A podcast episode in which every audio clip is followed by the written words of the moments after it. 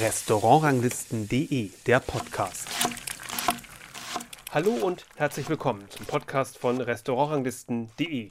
Ich bin Kersten Mügge. Vielen Dank erstmal für das positive Feedback zum Start unseres Podcasts und zu dem Interview mit Christian Bau. Das ist wirklich sehr ermutigend und motivierend. Danke dafür. Unsere Folgen werden nicht immer so lang sein wie das Interview mit Christian Bau, sondern ich strebe eher so 20 Minuten plus minus an. Es sollen dann jeweils so ein, zwei Aspekte mit dem jeweiligen Interviewpartner vertieft werden. In der heutigen Folge könnt ihr ein Interview hören mit Sebastian Frank. Das Gespräch ist bereits seit einiger Zeit online auf unserer Seite zu hören, denn wir haben es schon Anfang Mai aufgezeichnet. Damals waren wir nämlich mit unserem Gourmetclub in dem Zwei-Sterne-Restaurant Horvath in Berlin zu Gast und dessen Küchenchef ist Sebastian Frank. Der Termin fiel zeitlich ziemlich genau zusammen mit dem Erscheinen seines ersten Kochbuchs und da habe ich die Gelegenheit eben für das Interview genutzt und mit ihm über das Buch gesprochen. Das Buch trägt den Titel KUK, was natürlich ein bisschen doppeldeutig ist. Man kann es natürlich so lesen als Cook, also wie Englisch für Koch. Und ein Koch ist Sebastian Frank zweifelsohne. Und zwar einer, der meiner Meinung nach im Moment einer der interessantesten Küchenstile in Deutschland entwickelt hat.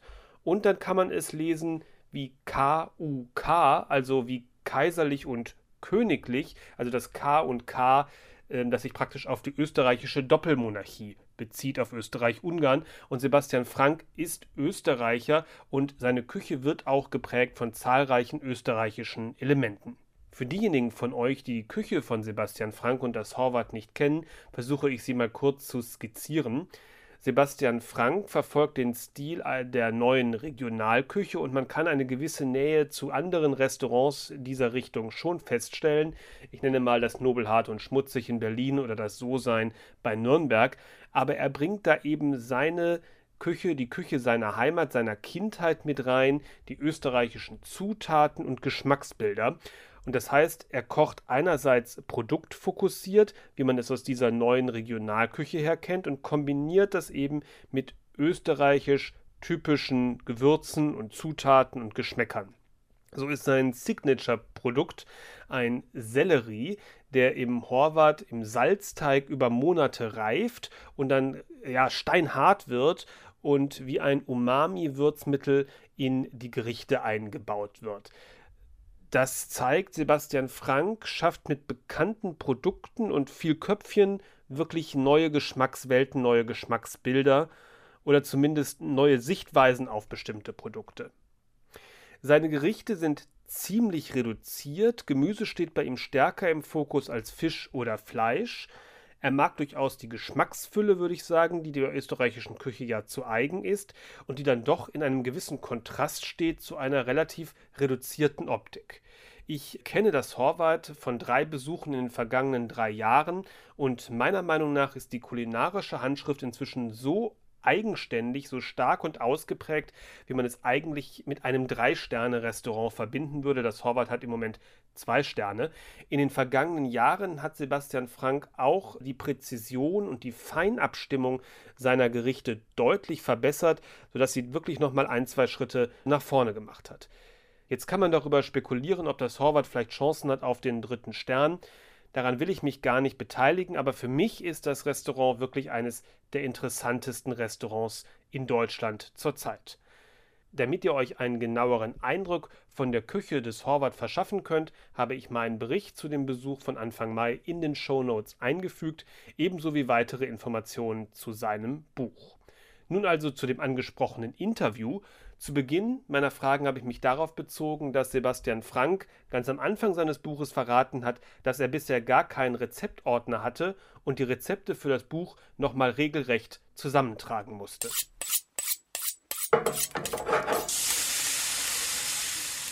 Schön, dass es das Buch gibt, weil ich finde, es gibt sehr tiefen Einblick in das, was Sie hier machen. Und für Sie ist es ja vielleicht auch ganz schön, jetzt haben Sie so einen Rezeptordner sozusagen, denn bislang haben Sie das gar nicht gehabt. Nein, also ich habe es tatsächlich geschafft, die letzten 21 Jahre ohne Rezeptordner durchzukommen. Klar, ich meine, im, im Patisseriebereich ist es natürlich manchmal schwierig und so weiter, da, aber gut, ich, man hat ja auch Leute in der Küche, die ja selber dann irgendwie mal wo ein Rezept herhaben und so weiter und so fort. Ich bin mir auch nicht so schade, ins Internet zu schauen, ja, und mir einfach ein Rezept rauszusuchen und das einfach zu modifizieren. Und äh, ja, das ist vollkommen richtig, jetzt habe ich endlich auch mal was, wo ich selber nachschlagen kann, äh, aber ich bin ja trotzdem, ich meine, ich werde mich jetzt nicht großartig ändern, ich bin einfach aus der, ich koche einfach aus dem Bauch heraus oft. Aber wie war das dann, das überhaupt erstmal aufzuschreiben, wenn man das nicht jedes Mal macht, für jede Kleinigkeit äh, das abheftet und hinterlegt, wie ja manch andere das machen. Ja, ja. Da, da ist wieder gut, dass ich dass eben die Mitarbeiter, die ja da wesentlich versierter und ehrgeiziger sind, ne? weil auch wenn ich was so aus dem Bauch heraus koche, im Endeffekt, ich übergebe dann ja oft die Sachen an jemanden. Ne? Also es ist ja nicht so, ich koche nicht alles alleine in der Küche, das geht ja nicht. Ne? Aber oftmals am Anfang ist das schon so, dass ich das mal nach gut Dünken quasi so vor mich hin produziere. Ne? Und dann irgendwann befinde ich das für gut und dann gucken wir mal, okay, was war da irgendwie drin und die einzelnen äh, Leute, Köche, die bei mir halt dann auch arbeiten oder gearbeitet haben, die haben das für, dich, für sich natürlich dann schon so notiert, dass sie das irgendwo äh, festhalten. Und ich habe dann einfach die Leute angerufen, angeschrieben und so weiter, du, wie war das damals eigentlich und so weiter und so fort. Und dann habe ich das einfach, also ich habe so bin ich an die Rezepte gekommen, ne? ganz einfach. Ändert sich denn dadurch irgendwas, ähm, dass Sie jetzt ähm, vielleicht dann doch auch mal Rezepte aufgeschrieben haben für das Buch, auch nochmal, dass vielleicht nur über das eine oder andere Sie auch nochmal anders nachdenken, dass man das vielleicht auch nochmal wiederentdeckt hat oder äh, so in der Art und Weise? Ja, also mit der Rezeptur an sich hat das natürlich jetzt nichts zu tun, also sondern mit, dem, mit der Idee oder mit dem Gericht sicher. Und das war für mich schon wichtig, auch für meine persönliche Entwicklung so ein bisschen vielleicht auch, ne? mit einem neuen Blick quasi auf, auf alte Sachen, also ein bisschen so eine Retro-Perspektive ein bisschen zu machen. Und das hat meistens oft mal auch eine, eine natürlich nochmal noch mal eine Vereinfachung eine, oder eine Verschlankung zur Folge gehabt, aber manchmal sind es auch ganz, ganz blöd äh, so, so Sachen, wo man sagt, ah ja krass, das hat man mal gemacht, ne? Und das war ja eigentlich gar nicht so blöd, ne? Und also hat man einfach schlicht vergessen, gut gesagt, ne? Äh, und manche Sachen, äh, aber sieht man, entdeckt man wieder und sieht man mit ganz neuem Blick, ja, und es hat schon viel geholfen, muss ich auch sagen auf dem Cover von dem Buch ist ja nicht ein Signature Dish, aber so ein Signature Produkt von Ihnen, ähm, der Sellerie, die Sellerieknolle in dem, im Salzteig und das ist auch das erste Kapitel eigentlich in dem Buch. Warum haben Sie das da vorne angestellt? Ja, weil, weil Sellerie einfach äh, so allgegenwärtig auch ein bisschen ist. Und äh, die, das Buch ist ja gegliedert nach den Produkten, die wichtig sind oder Produktgruppen, die wichtig sind für unsere Küche. Und Warum haben Sie das so gemacht? Ähm, muss ich sagen, das war eigentlich auch äh, die Intention ein bisschen äh, von Frau Thiemeyer vom, vom Mattes Verlag, weil man muss sagen, ich habe ja auch noch nie vorher ein Buch geschrieben, ja, und äh, dann hat aber Frau Thiemeyer so angesprochen, wissen Sie, Sie gehen mit den Sachen so speziell um, also zum Beispiel mit dem Sellerie oder mit, mit anderen Sachen. Äh, das wäre vielleicht eine gute Idee, das in eigene Kapitel zu fangen. Und so, und so ist eigentlich die Idee gekommen, Produktkapitel zu kreieren.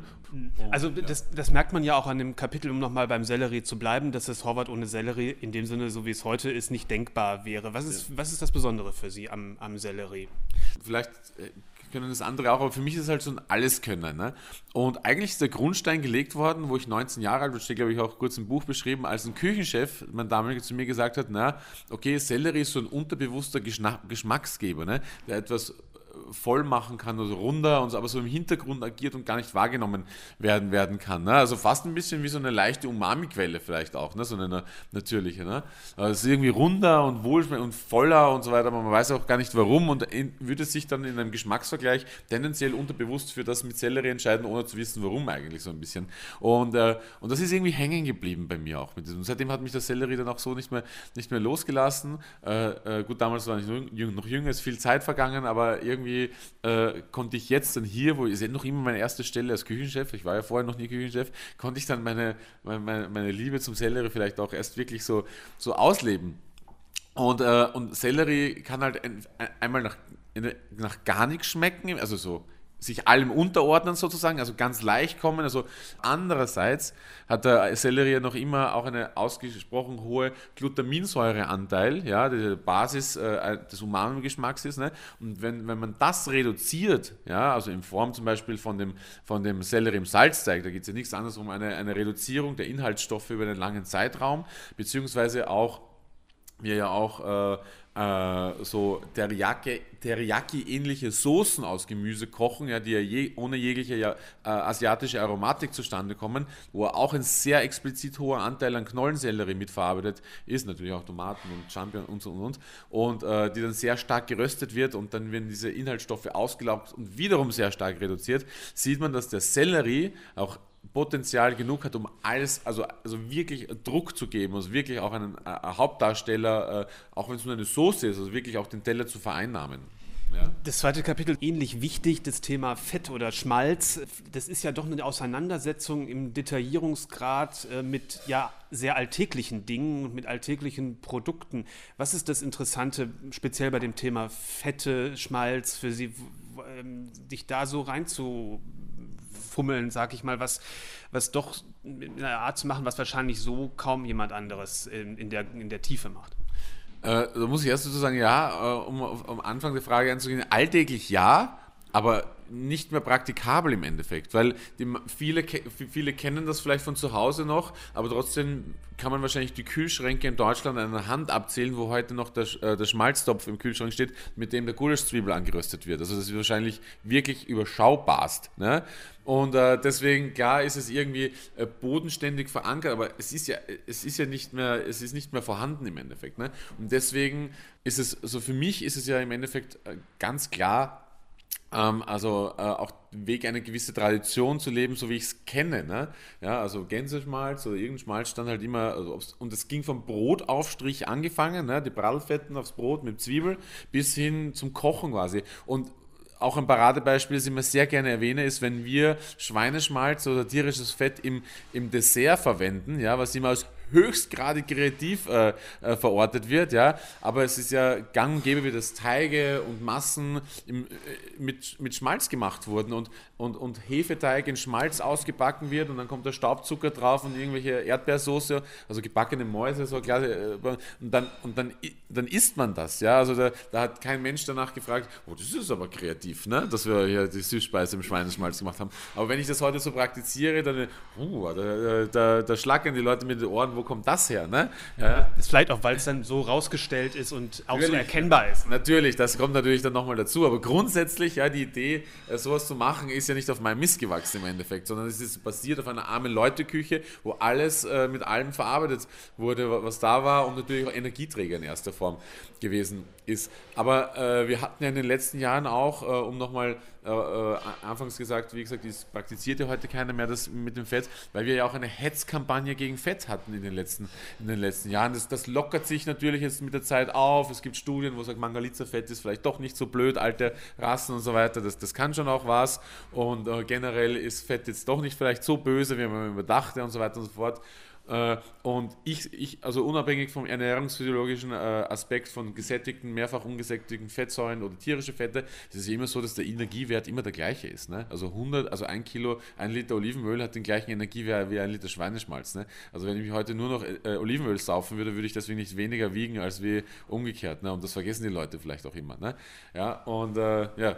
ja ein Begriff noch, um, sozusagen noch ein weiteres Kapitel als drittes anzusprechen, das ist der Begriff Magix. Was ist das überhaupt? Ähm, ich habe das vorher noch nie gehört. Ja, witzig, das sind Sie nicht der Erste. Nein, witzig, das ist eigentlich total lustig, dass es das als eigenständiges Kapitel also von einer Floskel, die in der Küche irgendwann vor sieben, acht Jahren seinen Anfang gefunden hat, ja, dass das ein Kapitel in einem Buch ist. Ne? wer hätte da jemals dran gedacht? Ne? Nein, es ist einfach so, ursprünglich am ganz am Anfang stand das Zitronenmagic eigentlich, ne? wo der Zitronensaft äh, mit äh, Gelierzucker aufgekocht wird, also durchs Aufkochen nimmt die Säure, wird ein bisschen, also nicht mehr so spitz, ist ein bisschen runder und die dreimal blanchierten Zitronensessen kommen dann nochmal 24 Stunden zurück in, die, in diese, in diese äh, Sirup-ähnliche Flüssigkeit die dann nochmal explizit Zitronengeschmack an das Ganze abgibt. Und ich sage immer, es ist eine harmonische, fruchtige Säure, die eben nicht zu spitz ist. Und damit kann man einfach alles irgendwie eine, also eine Frische geben oder wirklich. Und das geht wieder von Soßen bis Dressings und wir haben das einfach in großen Mengen immer da. Das ist so wie jemand sein Öl oder sein Essig hat, auf das er schwört, haben wir halt unsere Zitronenmagic. Ne? Und damit ist es losgegangen Und dann hat man irgendwann gesagt, weil es halt alles besser macht. Ne? Also ich brauche dieses Zitronen-Magic nur mit brauner Butter abrühren und kann schon über den Fisch löffeln, ist es auch schon super. Ja? Und, äh, und, und es macht einfach alles besser. Ja? Und deswegen ist es irgendwie Magic. Und da hat man einfach, und dann hat sich das übertragen, dieser Begriff, ja, Zitronen. Wir sagen ja gar nicht mehr Zitronen, wir sagen ja nur noch, also ja, das Magic da und dann, wir wissen ja eigentlich schon, um, um was es geht im, im, im Endeffekt. Und dann hat sich das auch übertragen auf andere Sachen, so wie das Hühnermagic, ne, was ja eigentlich auch wieder so ein bisschen meiner Philosophie, äh, meine Kindheitsgeschmäcker und so weiter, ein bisschen so in seiner reinen Form, weil es ist ja der reine Geschmack des Sonntagsbrathuhns sozusagen. Ne? Das, ja, das ist sozusagen das, was, ja. was im, am Blech genau. am Boden bleibt ja, und von dem Gewürz und das Fett und genau. genau, und das hat natürlich den Vorteil, das ist natürlich der Fleischsaft enthält natürlich Kollagen und Kollagen ist ein natürlicher Emulgator und wir haben den Fleischsaft, also das Natursaftler, wie wir es nennen, und das, und und das Fett. Und wenn man das quasi mit dem Stabmixer quasi hochzieht, dann ergibt sich sofort eine Emulsion, also eine Art Mayonnaise. Und das irgendwo aufgebracht auf Gemüse, Fisch, Fleisch oder, wie, oder rein als Soße benutzt oder wie auch immer, das macht einfach alles besser. Also egal, wo ich damit hingehe, ja, dann fragen alle Leute immer zuerst, wie ich diese Soße gemacht habe. Ne? Also das ist wirklich, das ist also wirklich äh, immer so. Und äh, das ist einfach auch da ist das Hühnermatch geboren. Ne? Und das sind alles solche Würzmittel, die äh, äh, produziert werden, also hergestellt werden von uns, die immer äh, final eingesetzt werden eigentlich, um etwas nochmal äh, abzurunden. Also oftmals generiert man dadurch ein natürliches Umami natürlich, äh, wo andere halt ihre Dashes und ihre Sojasoßen haben, setzen wir dann halt diese Magics ein.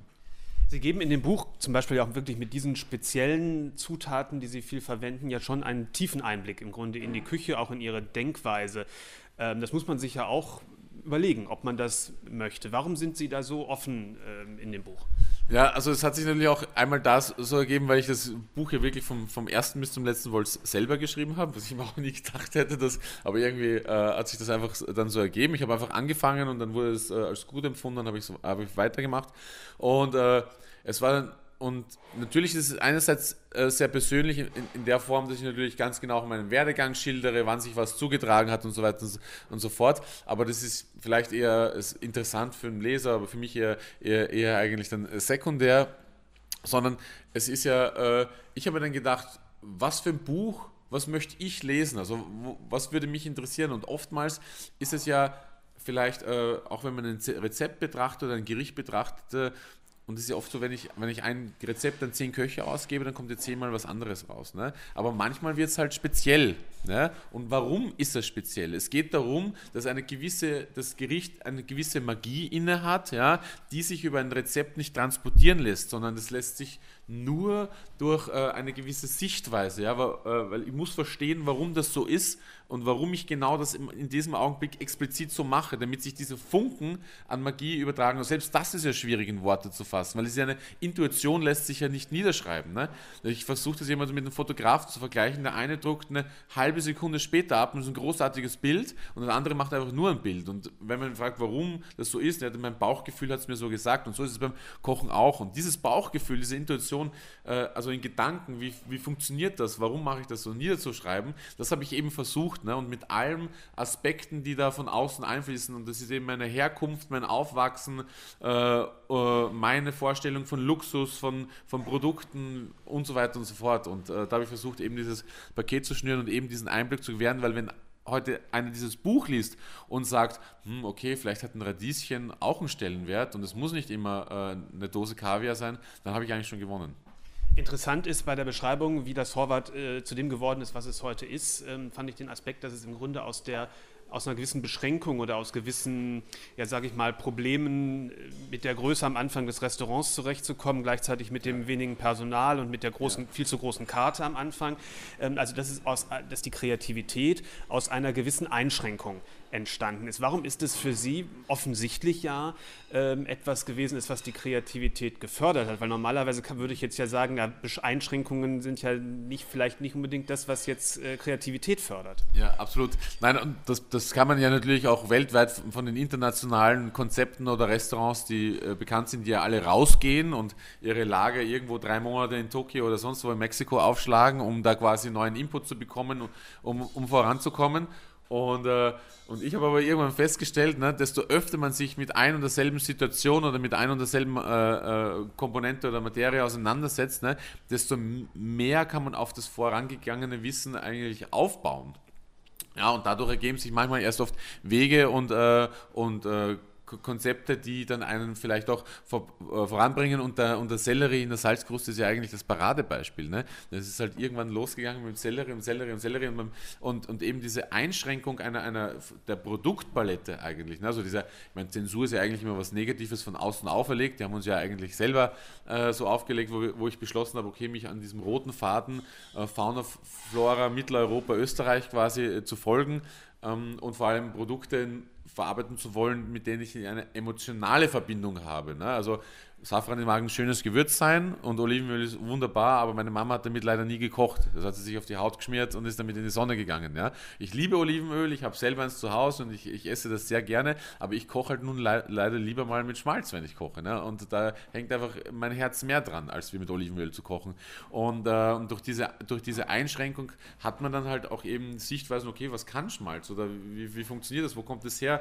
Äh, Schmalz entsteht im, im, aus Fett und Fett hat Bindegewebe und, äh, und, äh, und in welchem Stadion befindet sich das Bindegewebe, wenn ich es erhitze, bis, zu, bis zur knusper, knusprigen Griebe, also zu Grammel, aber was für Stadien sind daz dazwischen und und und. Ne?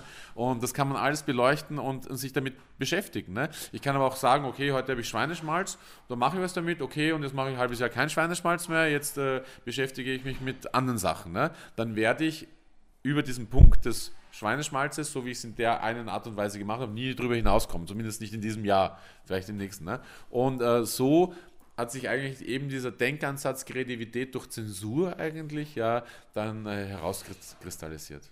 Ich glaube, gerade der dadurch mit einhergehende Detaillierungsgrad von den Gerichten in die Tiefe von, von Geschmäckern ist das, was ich zumindest und ich denke auch viele andere Gäste schätzen. Ähm, Sie schreiben in dem Buch auch, dass sich das Publikum des Horvaths mehrfach verändert hat ähm, in, den, in den Zeiten, weil sie ja verschiedene Entwicklungsphasen auch hatten und sie sich aber davon irgendwie gelöst haben, das mit Sorge zu betrachten, dass irgendwie ein neue, neuer Entwicklungsschritt ähm, ihnen vielleicht das notwendige Publikum kosten könnte.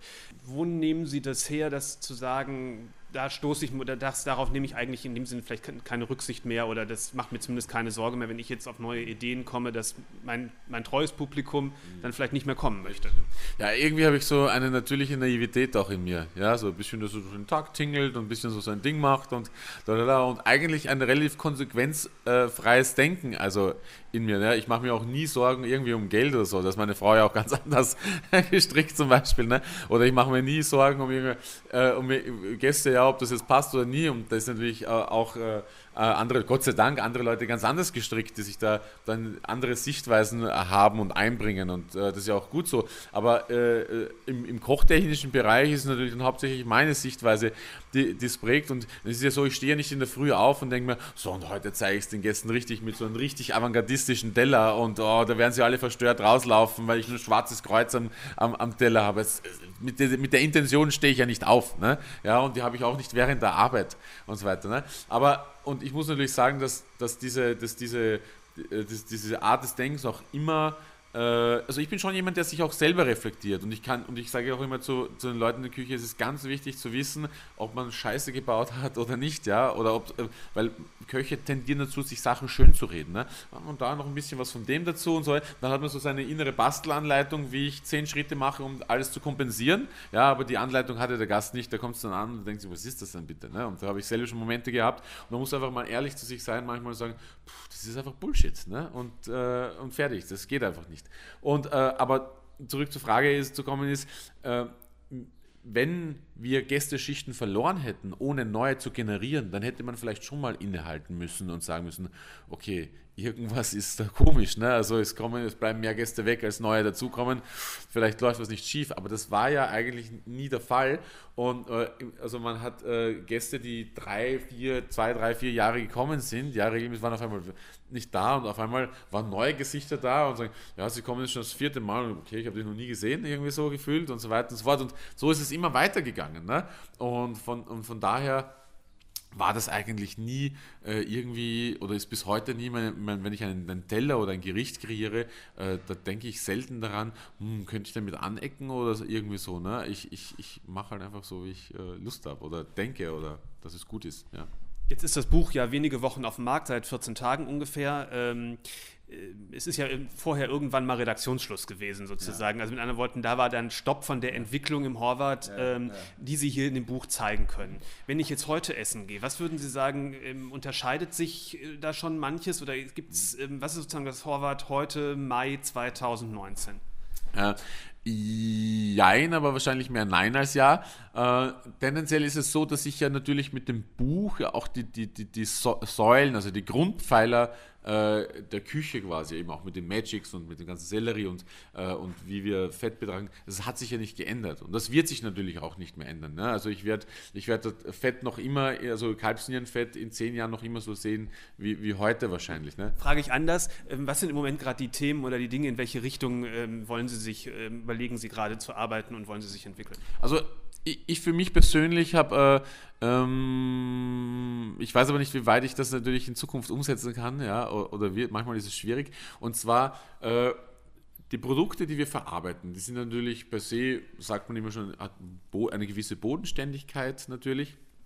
Und die generieren natürlich auch oftmal in der Art ihrer Verarbeitung auch einen bodenständigen Geschmack. Also wenn ich heute Schweinsbraten mache, dann erhalte ich Schweinsbratensaft, also die Bradelfetten, die mache ich am Teller. Das ist super wohlschmeckend, aber das hat, damit ist auch eine bestimmte Bodenständigkeit, auch in der Aromatik verbunden. Das ist gewünscht, ja, aber manchmal frage ich mich, okay, wie kann ich einen Bogen spannen, vielleicht zu einer gewissen Finesse, ja, ohne dass jedes Mal so, wie ich es immer sage, so ein Fressentreter sein muss. Ne? Also immer so direkt rein und volle Power und hier und salzig und fettig und Wohlgeschmack und äh, Reduktion und so weiter und so fort. Ne?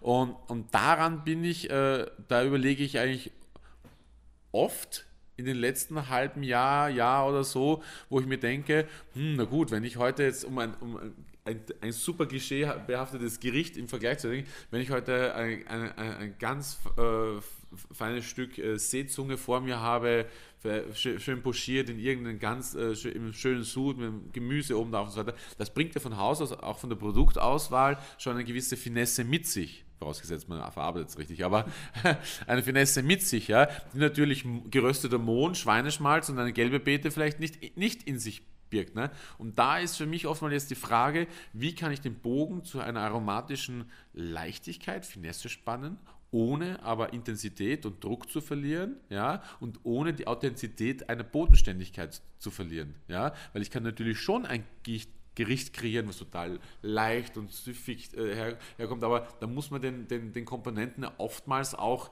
äh, ihre Intensität oder einschränken oder etwas entgegensetzen und so weiter und so fort. Und das ist eigentlich ein total tricky Ding, ja, muss ich sagen, um da äh, auf den Konsens zu kommen. Habe ich übrigens auch noch nicht geschafft. Das war das Interview mit Sebastian Frank. Alle relevanten Informationen dazu findet ihr, wie gesagt, in den Show Notes. Und damit endet die vierte Folge unseres Podcasts. Ich würde mich freuen, wenn ihr uns weiterempfiehlt. Wir sind inzwischen auf allen relevanten Plattformen vertreten, iTunes, Spotify und so weiter und so fort.